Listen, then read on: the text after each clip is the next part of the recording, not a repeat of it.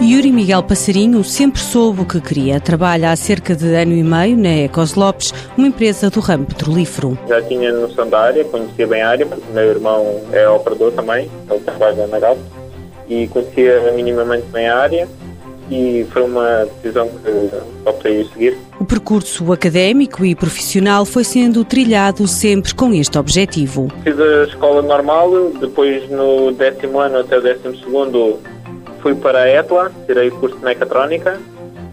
Seguido isso, fui tirar um curso de operadores na Repsol, no qual fiquei a estagiar depois eh, durante nove meses.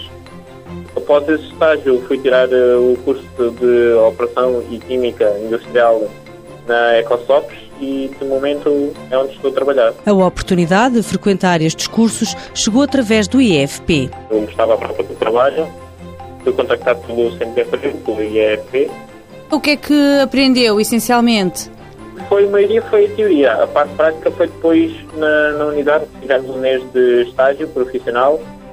Tivemos um mês, pronto, na fábrica a aprender também fez parte do curso. Yuri Miguel Passarinho gosta muito do que faz na Ecos Lopes, apesar de ser um trabalho complexo e de grande responsabilidade. Eu sou operador de controle, basicamente controlamos variáveis como temperaturas, tensões, níveis, caudais, por aí fora, e tentamos manter o processo, pronto, tentamos manter, manter a fábrica a produzir, sem que haja problemas, e se os houver, tentar resolvê-los o melhor possível. É um trabalho complexo. Sim, com grandes responsabilidades, visto que não é, não é nenhuma brincadeira. Não estou a dizer que os outros trabalhos sejam brincadeira, claro, mas o dinheiro que está em risco e as vidas humanas são completamente diferentes. Yuri tem 22 anos e no futuro gostava de tirar um curso superior, mas que lhe permita continuar a trabalhar no ramo das petrolíferas.